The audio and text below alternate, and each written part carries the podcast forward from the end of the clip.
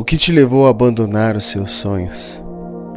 Os sonhos de Deus para nós são extraordinários.